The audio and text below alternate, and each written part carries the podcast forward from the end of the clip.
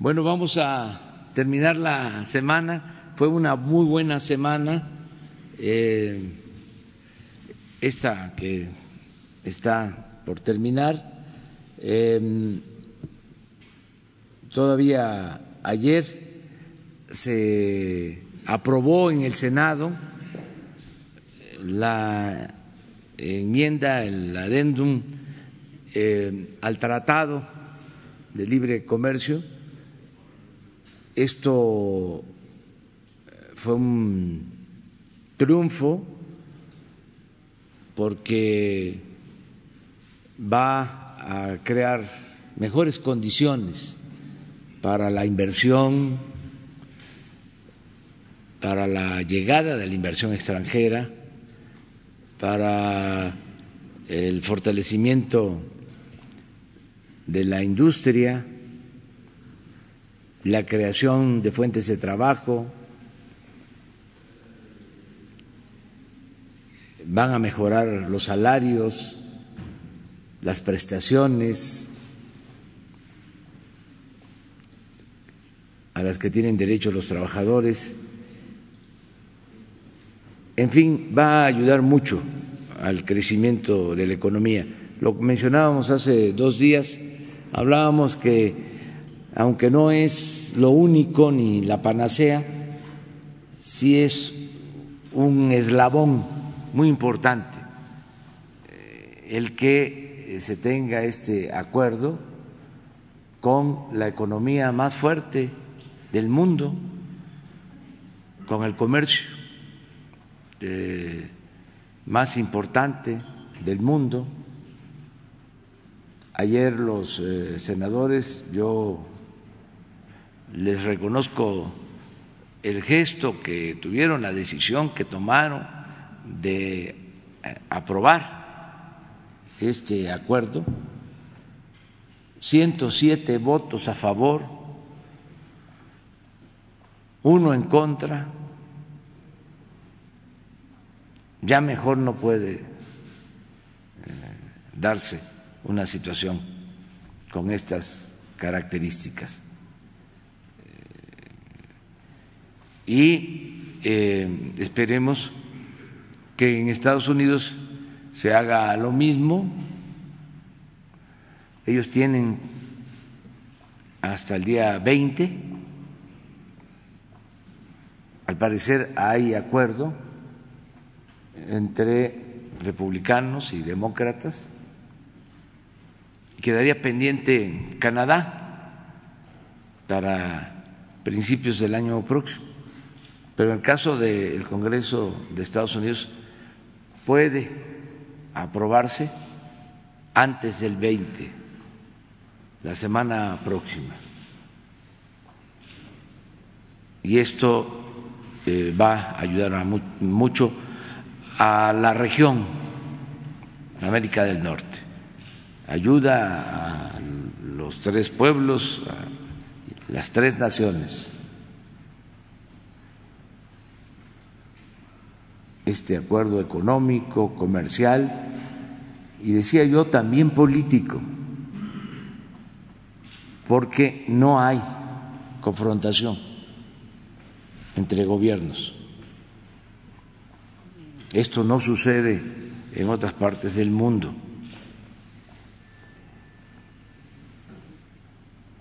Y así termina la semana, bien, Vamos a hacer una gira este fin de semana por Chiapas, Tabasco y Veracruz.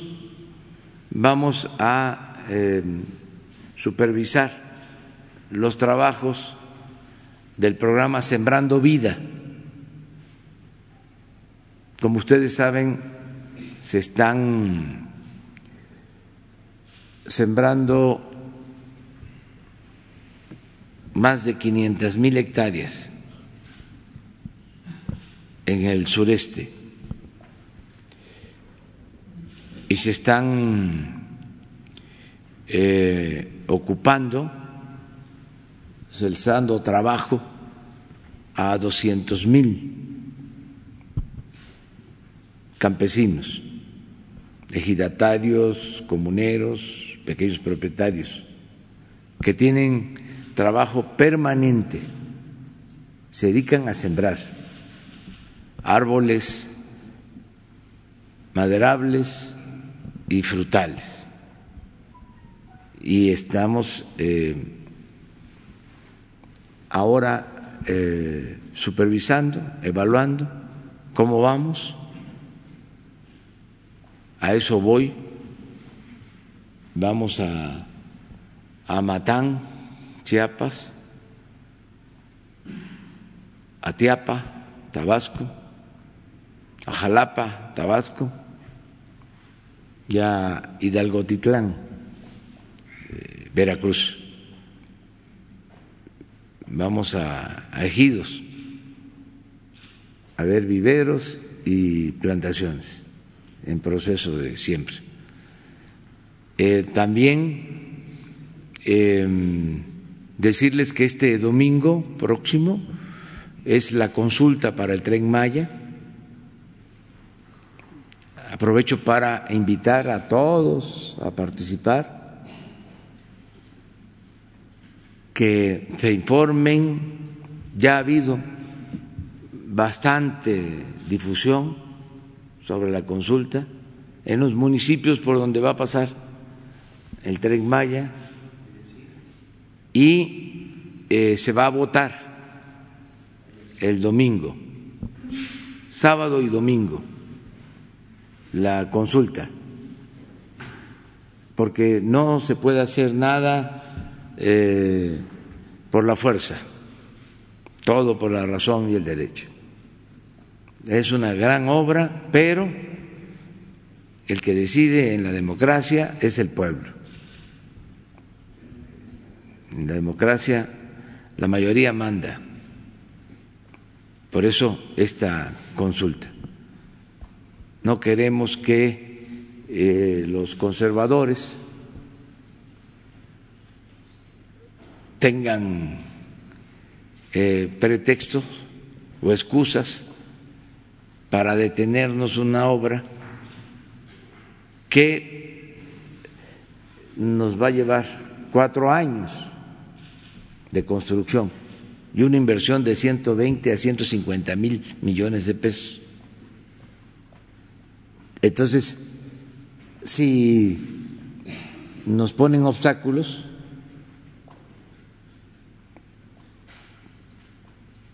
pues no salimos. Imagínense que nos pase como lo del tren Toluca, Ciudad de México. Entonces estamos cuidando eso, evitando todas las provocaciones porque están este, desquiciados los conservadores. Y ahora se demuestra que los extremos se tocan.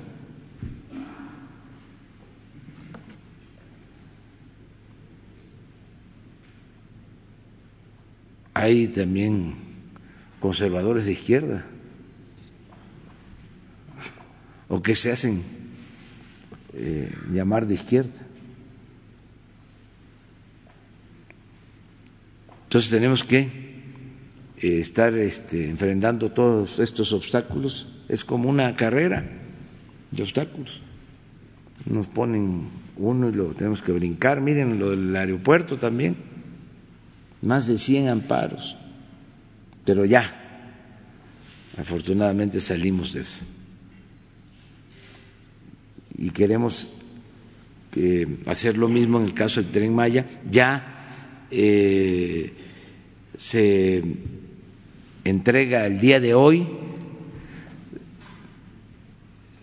todo el estudio sobre ingeniería básica, pero va a depender del resultado de la consulta.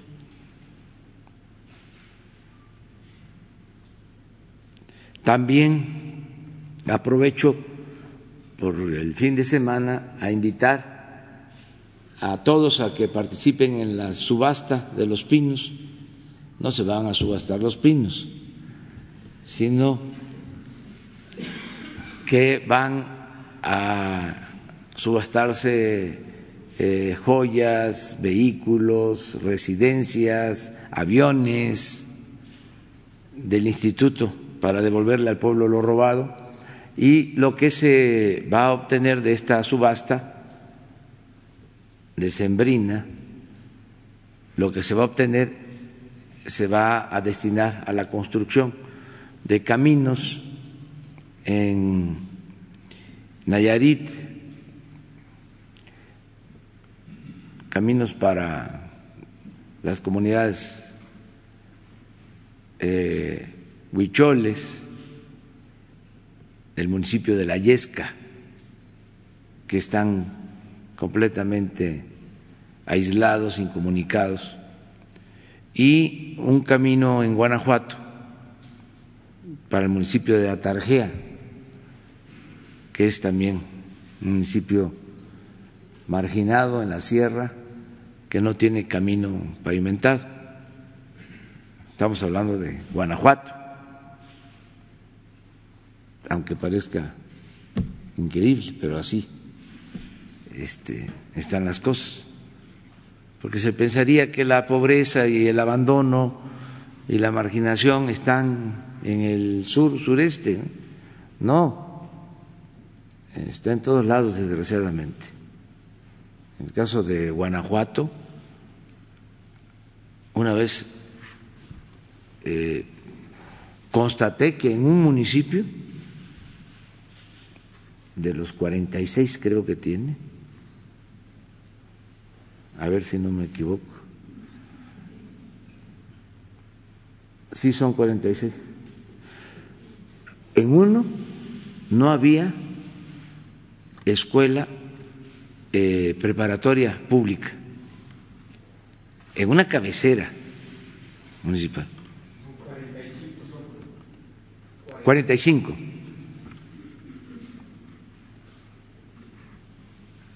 Sí.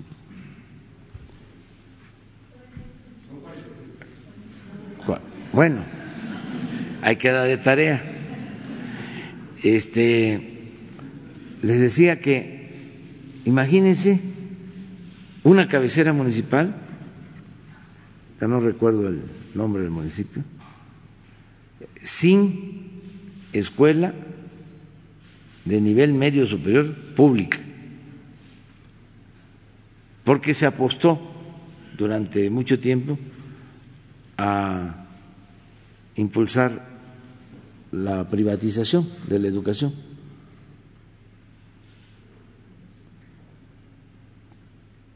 Entonces, sí eh, es todo el país la pobreza que hay en Durango, eh, parte del alma,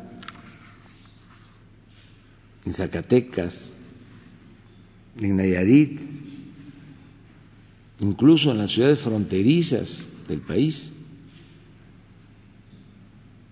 en colonias marginadas, sin servicios. De modo que los que participan en las subastas, pues adquieren un bien, pero también hacen un bien, ayudan. Y esto es lo que eh, tenemos para este fin de semana. ¿no? Pues vamos a abrir. Las dos compañeras. Muy buenos días, presidente. Soy Lidia Arista, de Grupo Expansión. Quisiera pedirle primero su opinión, por favor, respecto al rechazo que hubo ayer en la Cámara de Diputados respecto a la disminución del financiamiento de los partidos políticos. Vimos que, por ejemplo, aliados de Morena votaron en contra. Esta sería la primera pregunta. Pues yo este, lamento mucho que se haya votado así, pero hay que volverlo a intentar, hay que seguir insistiendo. Creo que eh, es posible volver a plantear la iniciativa de reforma. A lo mejor lo hacemos nosotros. ¿Como una iniciativa preferente lo podría enviar? Para febrero, eh, regresando en, en el nuevo periodo ordinario, no lo descarto, porque es austeridad, y lo he dicho varias veces, la austeridad no es un asunto administrativo, es un asunto de principios. No puede haber gobierno rico con pueblo pobre. No pueden haber partidos ricos con votantes pobres, con ciudadanos pobres. Y a lo mejor faltó más explicación sobre la reforma. Y a veces porque hay la inercia, toman las decisiones arriba los dirigentes y algunos legisladores no se enteran bien y obedecen a quien está decidiendo arriba, pero se puede llegar a un acuerdo en ese sentido, porque en este tiempo mi opinión es que se ha fortalecido el poder legislativo, se ha fortalecido mucho por sus acciones, incluso ellos llevaron a cabo un plan de austeridad. Lo que le cuesta al pueblo ahora mantener a la Cámara de Diputados y a la Cámara de Senadores es mucho menor que lo que costaba el año pasado. Hubo una reducción de los sueldos de diputados, de senadores, de sus gastos, y luego trabajaron bastante hicieron muchas reformas. Creo que de los 136 artículos de la Constitución modificaron como 30, 40, y reformas muy importantes. Hasta he sostenido, eh, estoy convencido, que esas reformas significan en los hechos una nueva constitución Eh, el que eh, sea delito grave la corrupción, eh, la facturación falsa, el robo de combustible, delito grave el fraude electoral, el quitar privilegios para los altos funcionarios públicos, el prohibir la condonación de impuestos a grandes contribuyentes, la nueva ley de salud, la eh, cancelación de la mal llamada reforma educativa, en fin, muchas cosas. Bueno, la creación de la Guardia Nacional, esto último, la aprobación en el Senado del tratado. Entonces, para qué este, eh, al final los diputados se oponen a algo que eh, no les afecta solo por eh, la postura de los partidos. Ahora sí que como se decía antes, también que iban, eh, pueden reparar, pueden enmendar, pueden rectificar. Eso es también la política, capacidad para rectificar. no caer en la autocomplacencia, no cerrarse. Entonces hay que esperar eh, el próximo año, porque la política también es tiempo. Hay veces que este, no es el tiempo oportuno, adecuado. Hay que esperar y ojalá y se logre, ¿no? Eh, la disminución. Ahora, presidente, también quisiera pedirle, por favor, su opinión. Yo sé que usted ha dicho que no quiere intervenir en el proceso interno de Morena, pero son los diputados los que lo están, digamos, invitando o le iban a enviar una carta para pedirle, por favor, que usted ayude a que se realice el Congreso Nacional del Partido este año. Vemos que el proceso interno está empantanado. ¿Qué les dice usted a los diputados? Mire, pues ya no hay este líder máximo. ¿Cómo se le llamaba antes? El primer, sí, en este caso sería así, el primer morenista del país. Este, ya no hay eso. El, el, jefe político, el jefe máximo, ¿sí? no, no. Yo tengo ahora licencia eh, porque tengo esta responsabilidad y debo de eh, actuar y gobernar para todos. Siempre nos quejamos de que eh, los presidentes actuaban como jefes de partido, como jefes de grupo, como jefes de facción. No en todos los casos, no quiero generalizar, pero sí había unos que se metían a los procesos electorales desde Los Pinos este, se organizaban las elecciones. Había en Los Pinos eh, hasta equipos de comunicación, de estos que eh, se usan para eh, mandar llamadas telefónicas. Desde Los Pinos operaban para meter miedo. Eh, le, hablaban a la gente, eso se demostró en el 2006,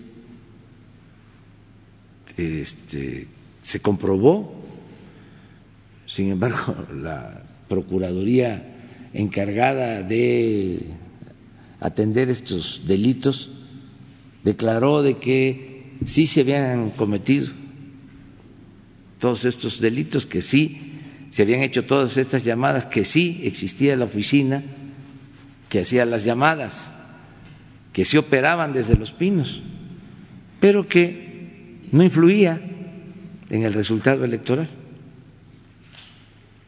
Está como otra magistrada electoral que nosotros reclamábamos de que sobraban boletas o faltaban boletas. Entonces llegó a decir la magistrada, y está ahí pues documentado, de que muchos llegaban a la casilla y no votaban, sino que se llevaban la boleta de recuerdo, se la guardaban, se llevaban. Entonces que por eso no coincidía. Magistrada. Eso en el 2006. Y así, este, eh, esas cosas, ¿no? Entonces, ya no hay eh, jefe político.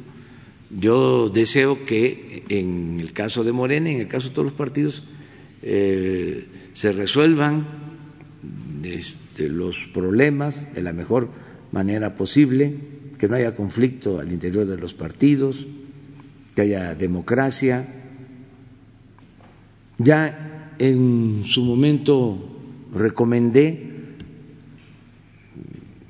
fuera de aquí algo este, en una reunión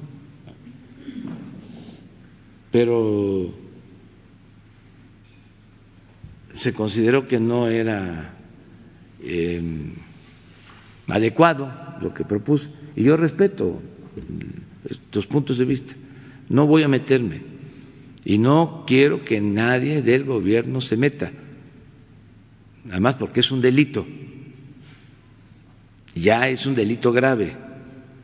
El que se meta a asuntos políticos internos de partidos, más el que eh, utilice bienes del gobierno, dinero del gobierno, para favorecer a un partido, a candidatos, eh, va a la cárcel, sin derecho a fianza.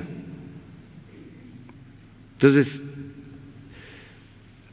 hay en todos los partidos y en Morena mucha gente eh,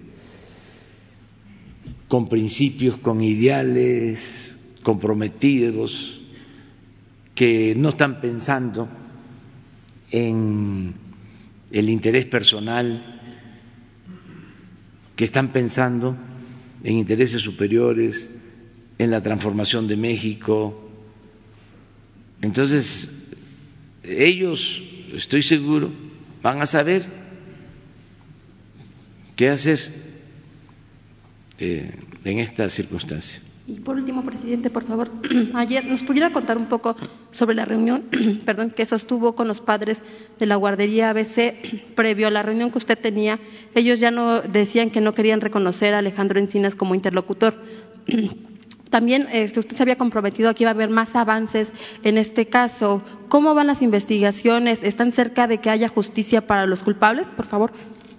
Pues este fue muy buena reunión con las madres, los padres de los niños que perdieron la vida y los que están afectados, lesionados eh, por este hecho lamentable eh, de la guardería ABC en el Me reuní con ellos, con todos, escuchamos sus planteamientos, se va avanzando, desde luego todavía no es suficiente. Hay demandas incumplidas, se tiene que eh, resolver para el pago de indemnizaciones, se está esperando a que la Corte resuelva sobre cómo eh, reparar los daños. No es que ellos estén pensando en la cuestión material, hay una actitud muy responsable y lo que más eh, les duele pues es como, le dolería a cualquier ser humano la pérdida de sus hijos. Pero sí quieren que, este, que haya justicia eh, y en eso estamos. Yo me comprometí, aprovecho aquí para pedirle de manera muy respetuosa al fiscal Alejandro Hertz que los reciba, que les informe sobre cómo va la investigación. Me lo pidieron, yo eh, me comprometí a eso, lo hago, repito, de manera respetuosa porque el fiscal es autónomo, es independiente, pero se trata de un asunto de justicia que nos atañe a todos. Entonces, por eso lo hago. Eh, y se tiene que resolver el caso. No ha habido justicia en diez años. Entonces son dos cosas. El Seguro Social está haciéndose cargo de la reparación del daño de manera solidaria. En eso no hay eh, límites, hemos planteado ayudar en todo. Se ha avanzado en, ese tipo de apoyo, lo que tiene que ver con eh, entrega de eh, recursos, sobre todo atención médica, eh, atención a las niñas, a los niños afectados, eh, pero hay también por ley que atender el pago de indemnizaciones y el hacer justicia, el que se castigue a los responsables. Eso ellos lo expresan, lo manifiestan. Hay una denuncia presentada en la Fiscalía. En su momento, el actual presidente de la Corte, Arturo Saldívar, presentó un proyecto para atender eh, el asunto de la guardería ABC, hizo una investigación profunda, por algún motivo se rechazó. Y ahora eh, tanto los familiares como nosotros estamos pidiendo que se eh, tomen en cuenta esos elementos de la investigación que se hizo en su momento, que no se este, archive y que se le dé curso a la investigación. Para eso es el encuentro con eh, Alejandro Hertz. el decreto para darle la atención vitalicia? Sí, pero hasta que estén de acuerdo. No es asunto de un nuevo decreto y si hay inconformidad, pues no tiene eh, sentido. Tiene que haber un acuerdo general, en eso quedamos. Yo voy a regresar el 12 de marzo y espero que para entonces ya haya un consenso, un acuerdo, porque hay visiones también este, diferentes entre el mismo colectivo. Entonces, estamos buscando un acuerdo general. Y si se llega a ese acuerdo general, entonces un decreto presidencial para que lo que se acuerde se mantenga en el tiempo, que no lo puedan quitar porque estamos hablando de daños que desgraciadamente eh, se van a padecer durante muchos años, los niños, los que eh, eh, tienen lesiones graves, y se tiene que ver hacia futuro. Va avanzando lo de la ley de amnistía, no sé, ahí no eh, supe si se aprobó.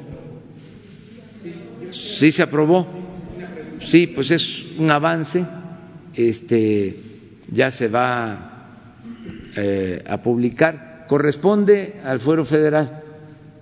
Es decir, eh, tienen que hacer lo propio, si así lo deciden, en los estados pero nosotros sí vamos a publicar lo más pronto posible, qué bien que salió ese tema, eh, la ley, para que entre en vigor, a ver si podemos, eh, antes de que termine el año, dejar en libertad a quienes injustamente están en la cárcel, porque hay muchos que están en la cárcel de manera injusta. Indígenas, mujeres, ancianos, gente muy humilde, gente muy pobre y también quienes este, llevan años sin ser sentenciados. Eso es increíble. Pero años. Claro, es un criterio el que establece la ley de cuidar para eh, no dejar en libertad a quienes cometieron delitos eh, graves o eh, son culpables de delitos, pero hay muchos inocentes en las cárceles. Entonces, para eso es la ley de amnistía. Específica sobre eh, presidente, buenos días. Marco Antonio Olvera de Bajo Palabra. Ayer, el día de ayer, el Congreso local del Estado de Hidalgo eh, rechazó el tema del aborto. Antier, el Congreso aprobó la ley de amnistía. El tema del aborto es un tema que usted no se ha eh, pronunciado a favor ni en contra. Sin embargo, la ley de amnistía implícitamente, afortunadamente, ya protege a las mujeres, pues cuando puedan abortar o cuando quieran abortar y decidan o no hacer de ella de sus cuerpos. ¿Qué opinión tiene usted al respecto? Pues eh, lo mismo que en ese tema, como genera mucha polémica, no quiero meterme y ofrezco disculpa. Porque ya tengo bastantes asuntos que atender. Este, sobre eso hay que ver eh, cómo es eh, concebida la ley de amnistía. Hay que analizarla bien. Yo le voy a pedir a la licenciada Olga Sánchez que venga aquí con ustedes y que les ponga, a ver si se puede el lunes, eh, que venga el consejero jurídico también, Julio Scherer, los dos, para informar qué contempla y así eh, tener eh, más información. Presidente, la semana pasada le planteé el tema sobre los migrantes eh, mexicanos en el extranjero. El cónsul pues causó ahí una molestia por lo que yo vine a decirle aquí. inmediatamente me hablaron de allá el asistente, la Cancillería no me ha recibido em, y publicó un documento tratando de desmentir lo que yo había dicho. Aquí, presidente, no se trata de venir a decir solamente quejas de lo que viven los migrantes. Los migrantes necesitan participar y empujar la 4T porque ellos también quieren participar como empresarios y no solamente como quejosos.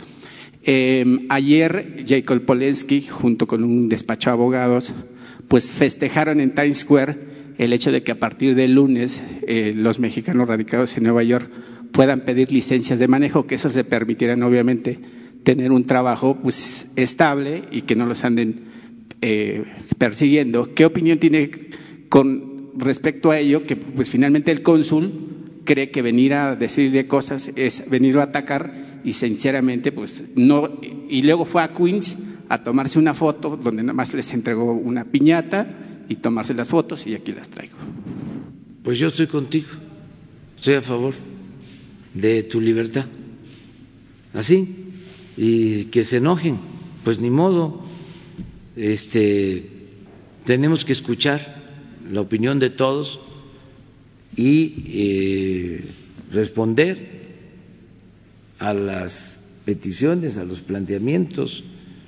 Hay cosas que todavía no se hacen bien en el gobierno, a pesar de que se están dando los cambios. Acuérdense que hablo de que estamos en un proceso de transición donde lo viejo no termina de morir y lo nuevo no acaba de nacer. Así estamos. Entonces, hay quienes todavía no han entendido de que esto ya es distinto en el mismo gobierno, porque estaban acostumbrados a actuar de otra manera.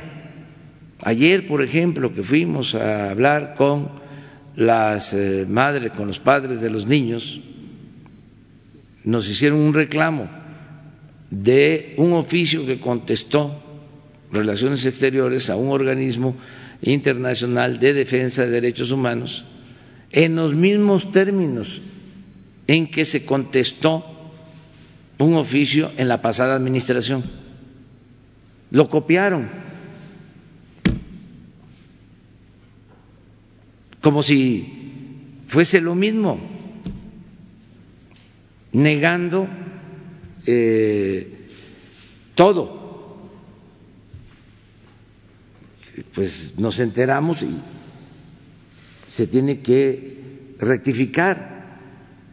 Pero yo aprovecho para decirle a muchos servidores públicos de todas las áreas, lo he dicho aquí, puede ser que este, se oculten, se ensarapen por un tiempo, pero va a ser transitorio. Ya no queremos servidores públicos corruptos, déspotas, irresponsables, ineficientes. Queremos auténticos servidores públicos. Ahora con lo de la detención de García Luna, lo mismo, ya este, giré instrucciones para que se haga una revisión en todo el gobierno. Quienes participaron, eh, estuvieron en el equipo de García Luna, quienes después del gobierno de Calderón pasaron de ese equipo al de Peña y llegaron hasta nosotros, si es que hay. Pero si los hay y estuvieron actuando en eh, este tipo de funciones para afuera, para afuera. Nosotros llegamos aquí para cambiar las cosas. Y está escrito, no se tolera la corrupción, la impunidad, ni de mi familia. Ya lo dije, me hago cargo de Jesús Ernesto porque es menor de edad, solamente. Y una última pregunta, presidente. Eh, el tema de los sindicatos, eh, pues está más que específico, que han saqueado a, muchas instituciones federales. Eh, está viviendo un problema ahí los de Alimbal, los trabajadores sindicalizados, que se quejan de que no les han pagado, de que no ¿De les dónde? del Imbal, Instituto Nacional de Bellas Artes.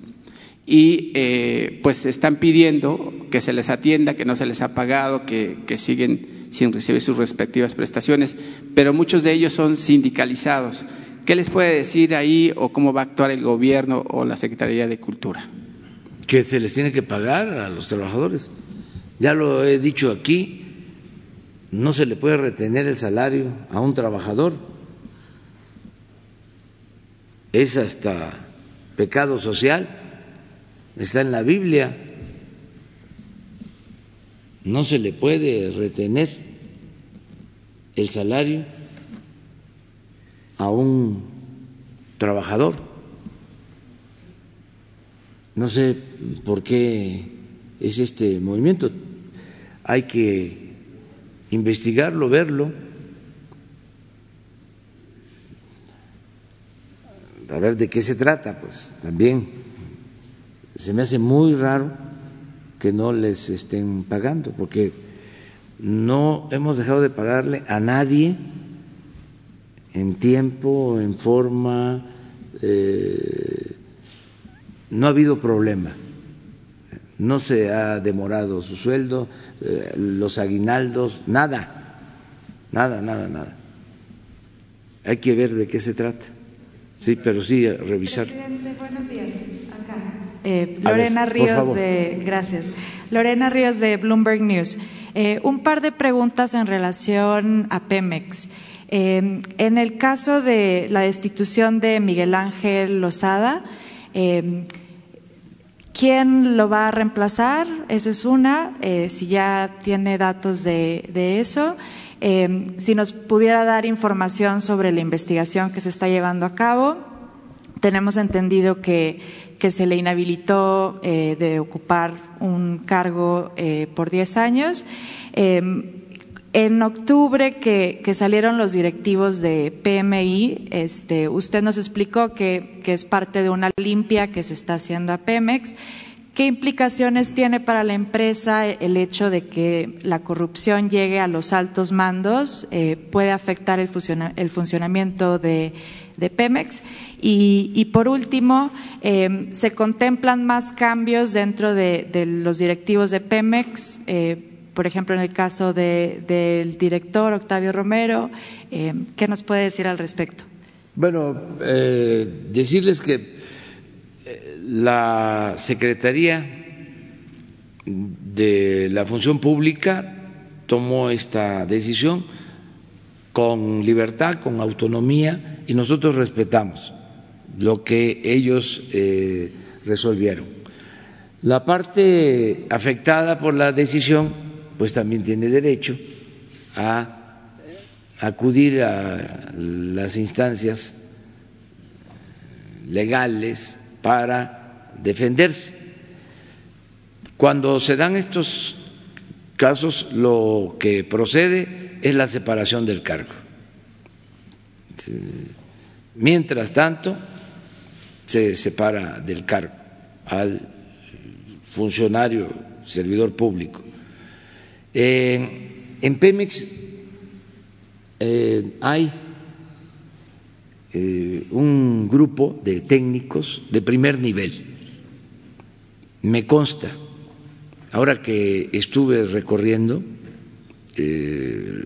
los campos petroleros, tanto de tierra como de agua, los encargados de los procesos de exploración, producción, son gente con mucha experiencia y diría nacionalistas, eh, gente honesta, eso fue lo que pude constatar. Eh, servidores públicos que le tienen mucho afecto a Pemex porque se fue creando con el tiempo una especie de servicio civil de carrera en Pemex. No pudieron acabar con eso y están eh, ingenieros petroleros, geólogos, que sus padres trabajaron en Pemex, sus abuelos trabajaron en Pemex, que quieren mucho a la empresa. Estoy hablando de los técnicos, de los directivos y de los trabajadores,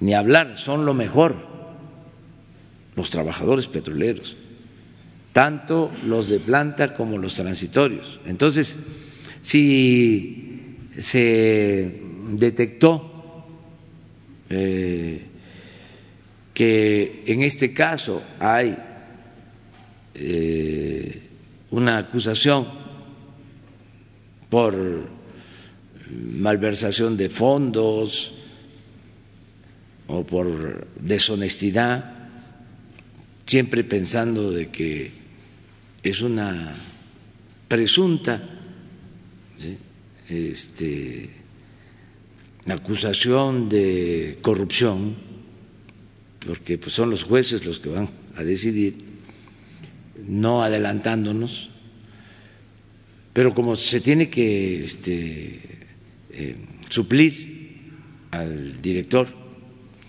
hay muchos este, técnicos muy buenos y ya tienen una, una Me imagino que sí, el director de Pemex.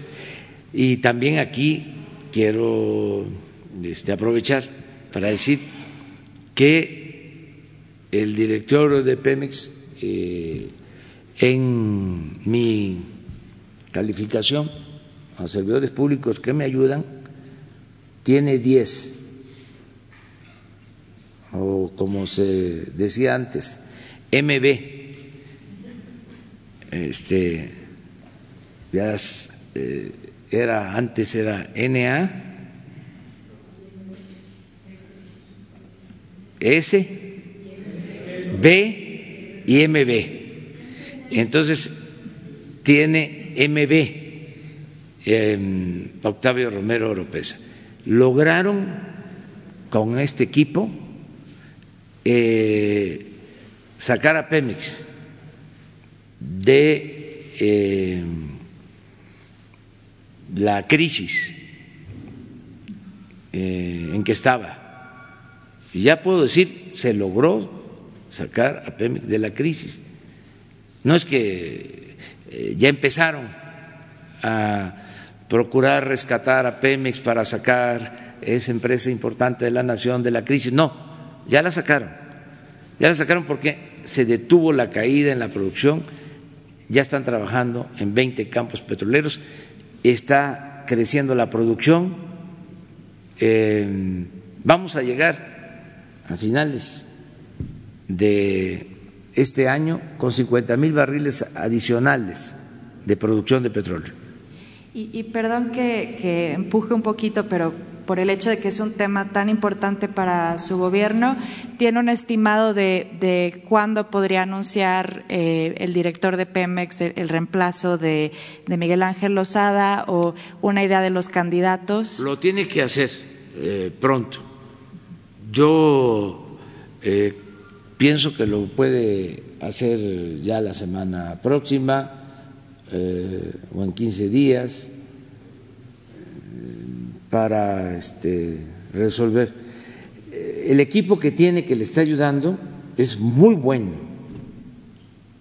Me dejaron satisfecho, porque estuve eh, tres días haciendo una evaluación de todo el trabajo exploratorio de producción. Eh, de Pemex en el sur sureste, pues ahí está todo el petróleo. Entonces, eh, muy buenos. Eh, mire lo que me dicen aquí, me pasaron un acordeón. En el IMBA, Bellas Artes, hoy se pagan aguinaldos, hoy es quincena, todo en orden. Hay diálogo con los 18 sindicatos. 18 sindicatos.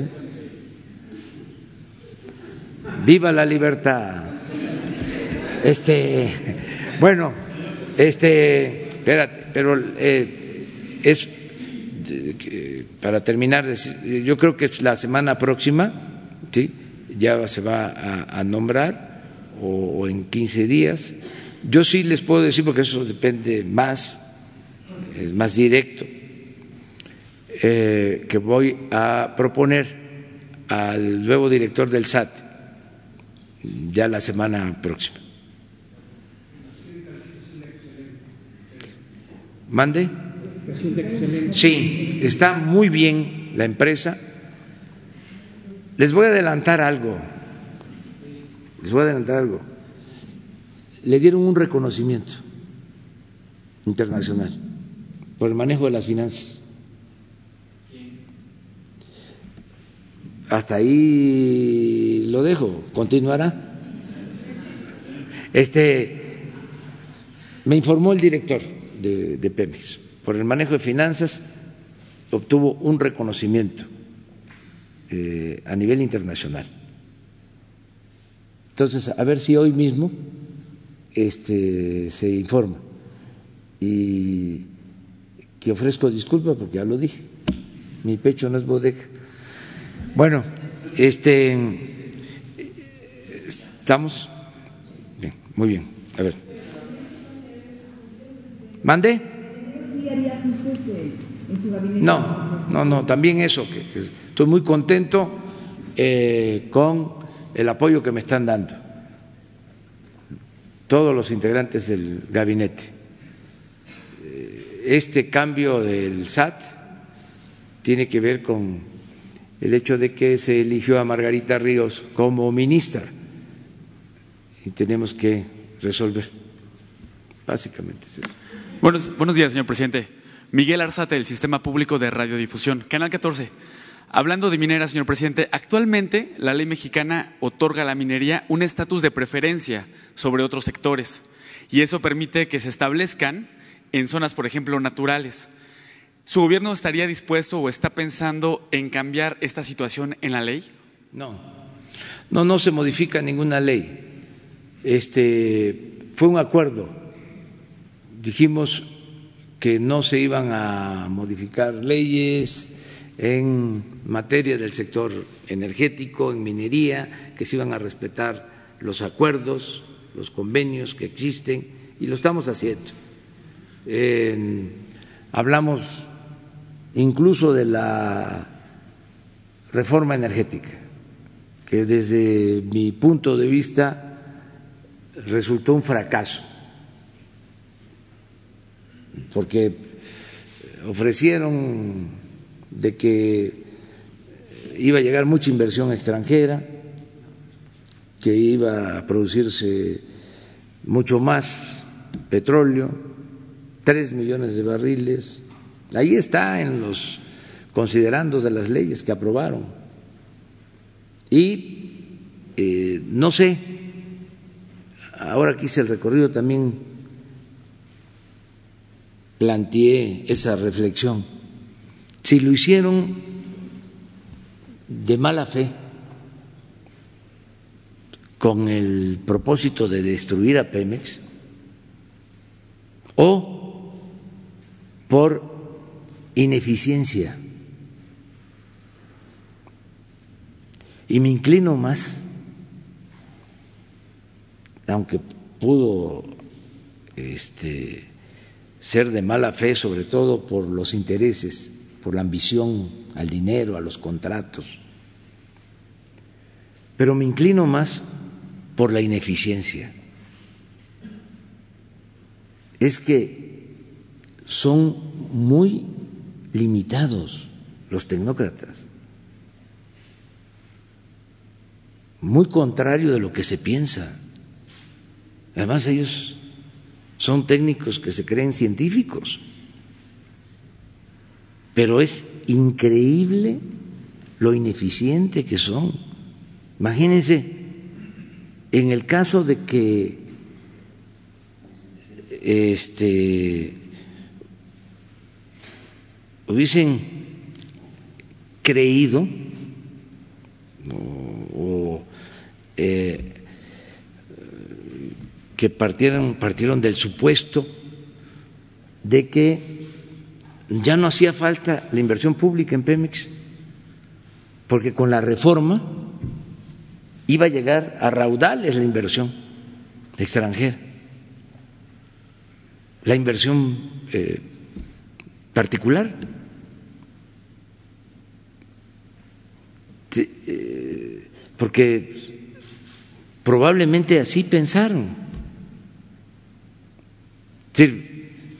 ¿Para qué invierte el Estado? Sí, con la reforma basta, porque con los contratos van a empezar a producir petróleo y no hace falta Pemex. Se hace a un lado a Pemex, se suple a Pemex. Pues en los hechos no llega la inversión, no eh, exploran, no perforan pozos, se cae la producción y si no intervenimos de urgencia, no solo se cae la producción de petróleo, se cae la economía nacional. Estaríamos metidos en una crisis gravísima, porque nos dejaron en un millón setecientos mil barriles y la tendencia era que para este mes íbamos a estar en un millón cuatrocientos, un millón quinientos mil barriles. Imagínense solo la imagen de estar comprando petróleo.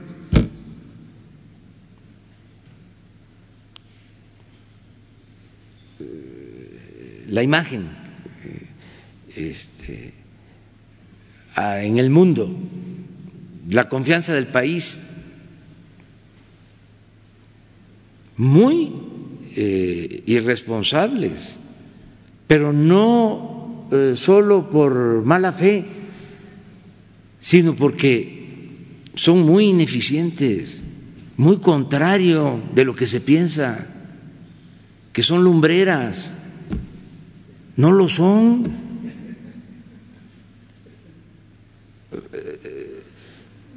O vamos discutiendo, o sea, ¿es mala fe? o desconocimiento.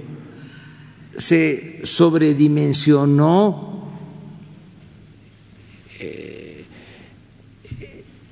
el conocimiento adquirido en universidades famosas.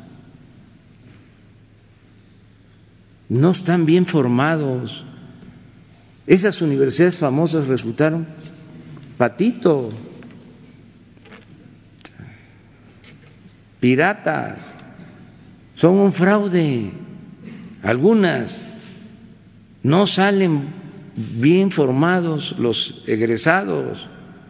Ya no hablemos de civismo, ni de humanismo, ni de ciencias sociales, no, de los conocimientos técnicos, contables, administrativos, económicos, muy malos. Y la segunda pregunta, señor presidente, si me lo permite. Ayer el secretario de Medio Ambiente mencionó eh, algo de litio. Eh, mencionó que estaban viendo esta posibilidad de litio porque este material puede servir para fabricar baterías. Incluso se hablaba de que podría haber una industria por parte del Estado para fabricar autos eléctricos. Preguntarle, señor presidente, eh, cómo es esto de litio, si lo están revisando y si, hay posibilidad de que el gobierno eh, en un futuro esté participando en la industria de automóviles eléctricos. Sí, eh, nosotros tenemos ese plan y se está trabajando en economía en la Secretaría de Energía, pero tenemos que ser realistas. No puede eh, el Estado financiar mm, programas que impliquen mm, la utilización de mucho presupuesto. Esto eh, tendría que hacerse eh, con la participación de la iniciativa privada, porque requiere de presupuesto ¿Existe alguna proyección, alguna fecha o algún porcentaje? Se está trabajando, todavía no tenemos este, nada eh, definido. Nosotros lo que estamos haciendo en general es eh, priorizar, porque tenemos muchos problemas, grandes, graves problemas, y eh, tenemos que destinar los recursos a lo que consideramos básico, no derrocharlos o no dispersar recursos. Entonces, en el caso del sector energético, era urgente invertir en eh, la explotación de los campos petroleros para recuperar la producción. Entonces, eso es una prioridad. Era urgente rehabilitar las refinerías y construir la nueva refinería. Eso es otra prioridad. Es urgente eh, rehabilitar las plantas de generación de energía eléctrica que estaban en el abandono, porque el propósito era que la Comisión Federal de Electricidad pues desapareciera. Eh, el plan era que para finales del sexenio eh, estuviese produciendo la Comisión Federal de Electricidad solo el 16% de toda la energía eléctrica que consumimos y dejar el mercado a los particulares. Consideramos que eso no podía seguirse sosteniendo como política porque eso es contrario al interés público.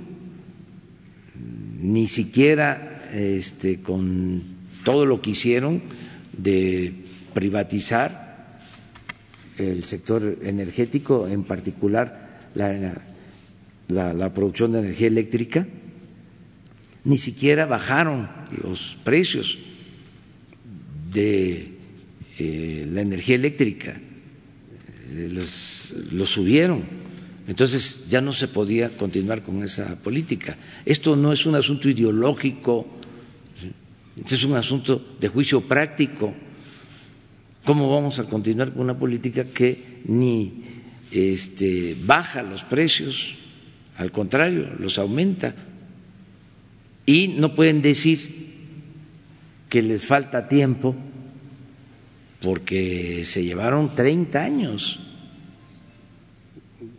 Eh, desde 1989 que se reforma una ley secundaria con Salinas, se empieza a abrir el sector eléctrico a los particulares. Entonces es, a ver, 89, 92, sí, 30 años. Y miren cómo dejaron el sector este, eléctrico. Estamos pagando tarifas o se tienen que pagar tarifas más altas que en Estados Unidos. Estamos totalmente dependiendo del gas que se compra en el extranjero para las plantas de generación de energía eléctrica. Entonces, eso es prioritario. ¿Viene lo del litio? Sí, pero es como lo de la petroquímica que me duele mucho porque la acabaron prácticamente. Dejaron las plantas convertidas en chatarra.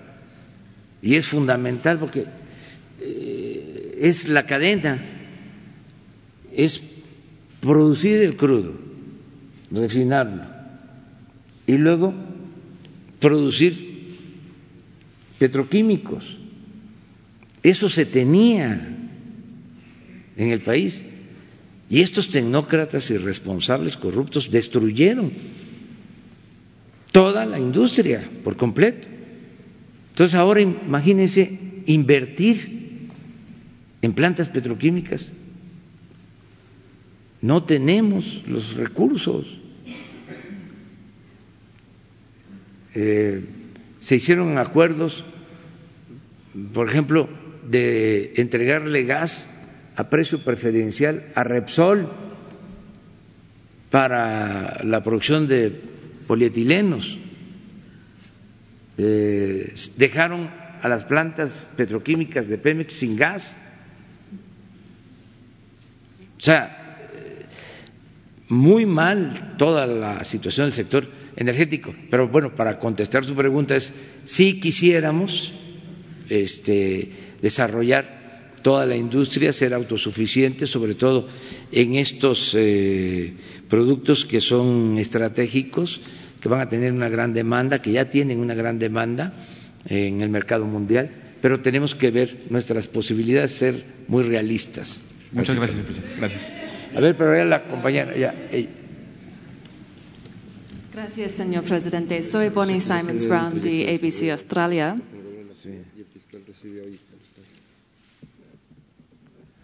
México.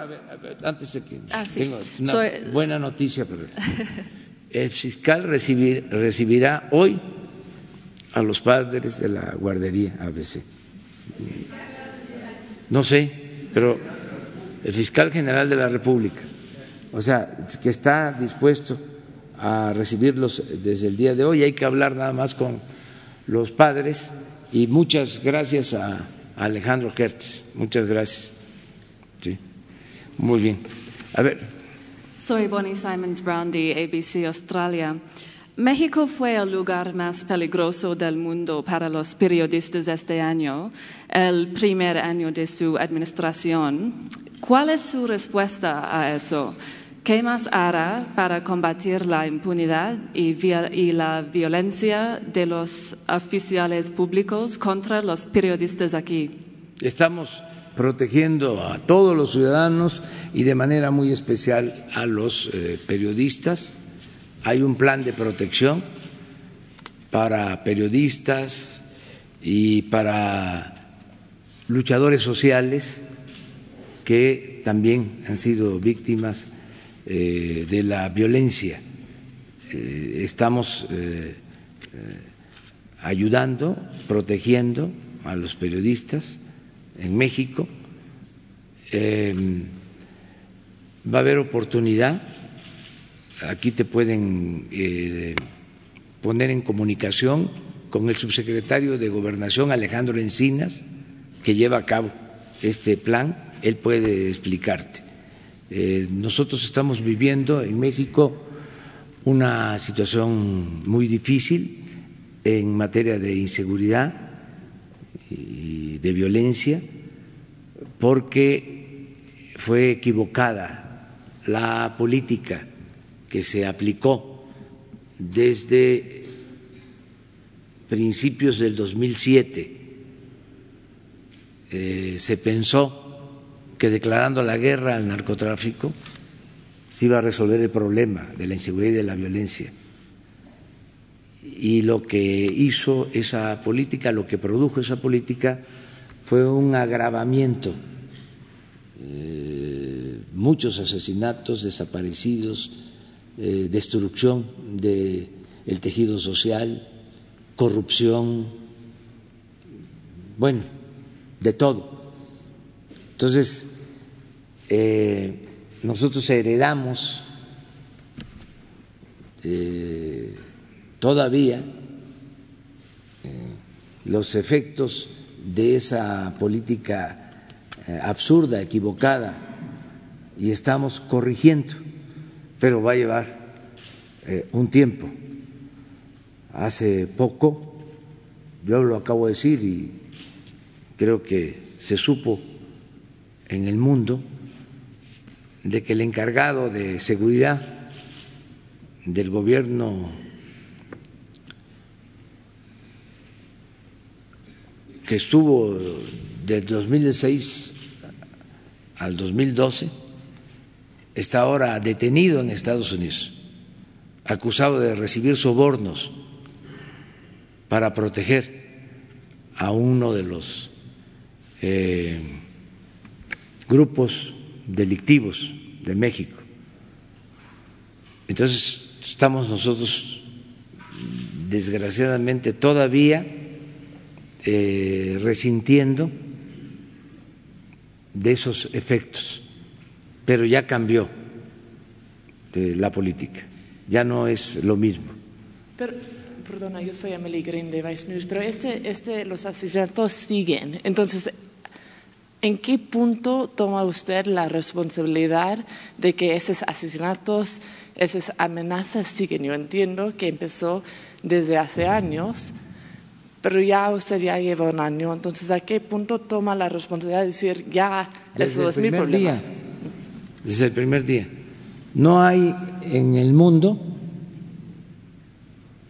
eh, un presidente, un primer ministro que atienda el problema de la inseguridad y de la violencia como lo hacemos nosotros. De lunes a viernes, de seis a siete de la mañana todos los días.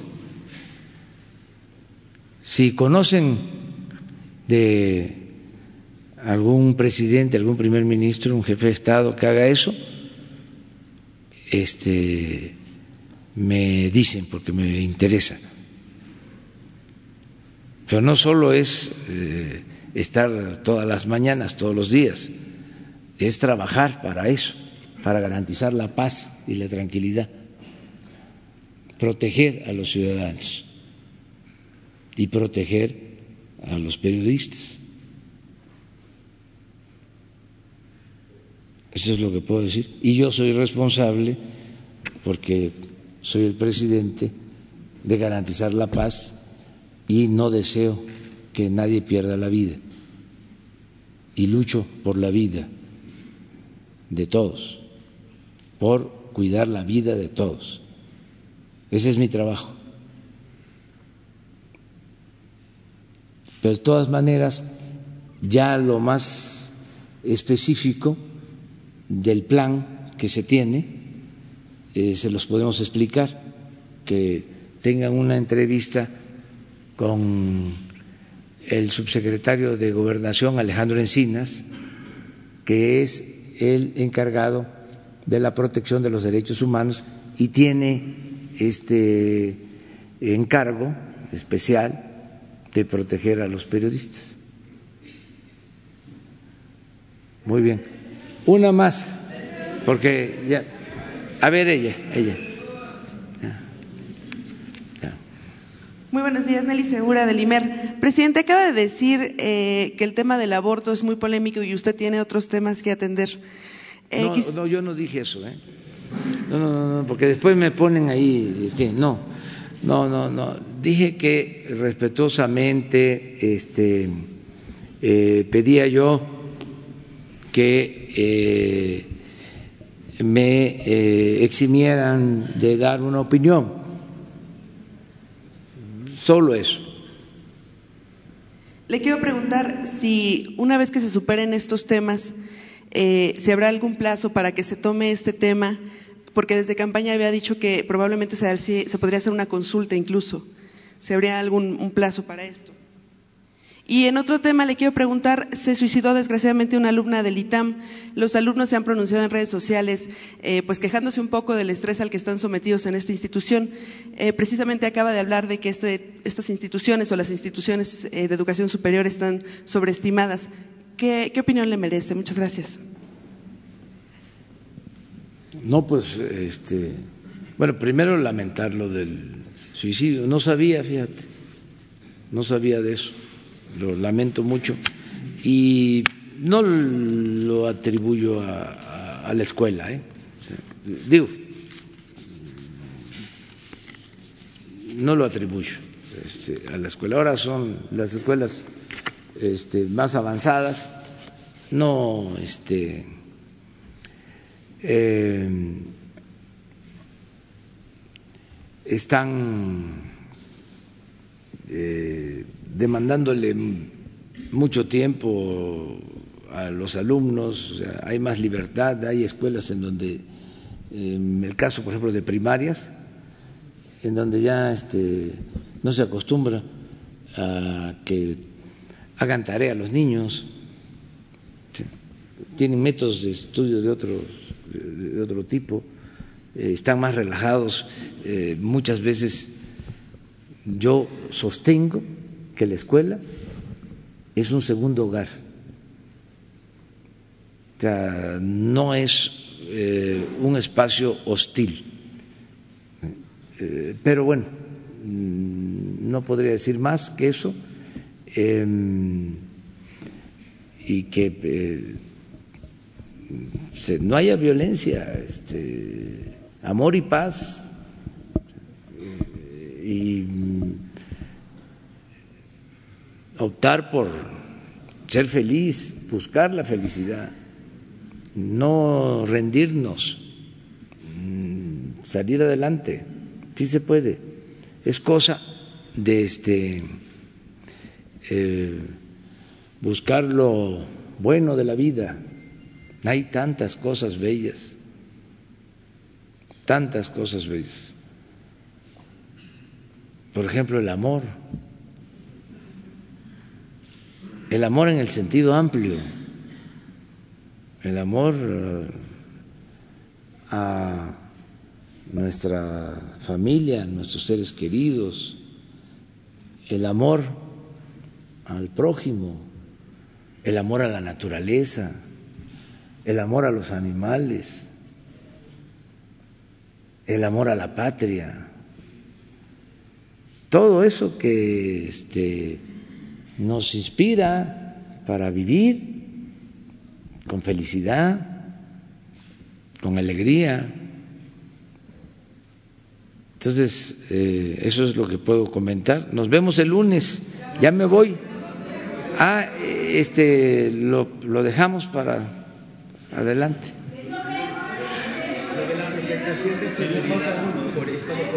Sí, este, se despidió de mí, Evo, no eh, para siempre, este, se despidió de mí porque se fue a Argentina, hablamos, eh, le dije que esta eh, era su casa y que estaban las puertas abiertas para Evo y para todos los eh, luchadores sociales del mundo, eh, haciendo honor a lo que ha hecho nuestra política exterior, que ha sido ejemplar en otorgar asilo a perseguidos políticos. Y hemos dejado de manifiesto que no eh, queremos dictaduras militares. Democracia sí, militarismo no.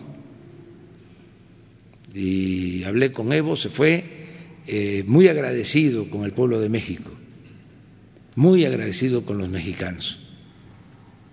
Eh, se fue a Argentina, al menos eso fue lo que me comentó Hablamos por teléfono, antier, en la noche, antes de irse.